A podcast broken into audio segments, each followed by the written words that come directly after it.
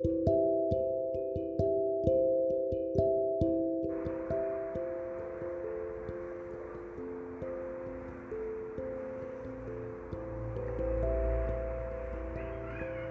uma vez uma menina chamada Anastácia.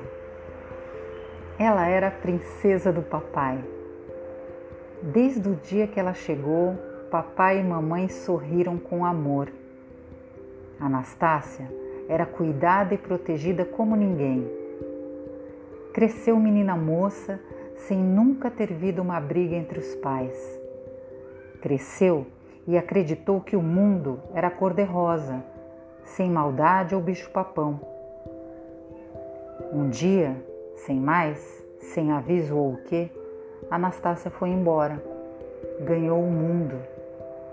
Certa que podia confiar em todos, em cada um.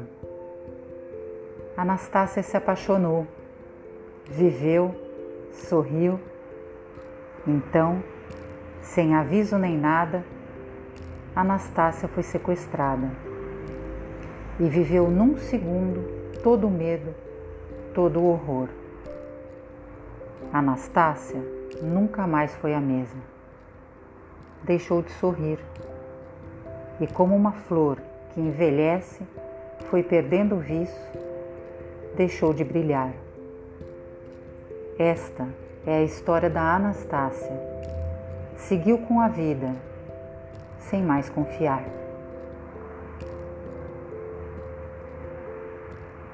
Sabe, gente, às vezes a gente passa por algumas pessoas e naturalmente vai julgando ou pelo jeito que elas andam, como elas se vestem, como elas estão, se é gordo, magro, alto, baixo, feio, bonito, sabe essas coisas?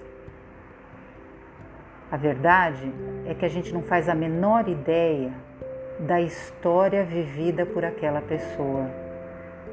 De fato, não faz o menor sentido a gente julgar as pessoas por aquilo que a gente percebe, até porque a percepção é nossa, tem relação com a nossa história e não com a história daquele outro. Muitas vezes de acordo com o que a gente viveu, a gente foi endurecendo e se tornando às vezes rude, meio bruto. E um olhar menos atento acredita que é só aquela casca que tem ali. Mas se a gente olhar com mais atenção, tem muita coisa que aquela pessoa que está na nossa frente já viveu, já passou e ainda faz parte dela, faz parte da história dela. Vale a pena a gente baixar a bola, respirar e seguir, melhorando pouco a pouco a nossa vida. Eu com a minha vida, você com a sua vida.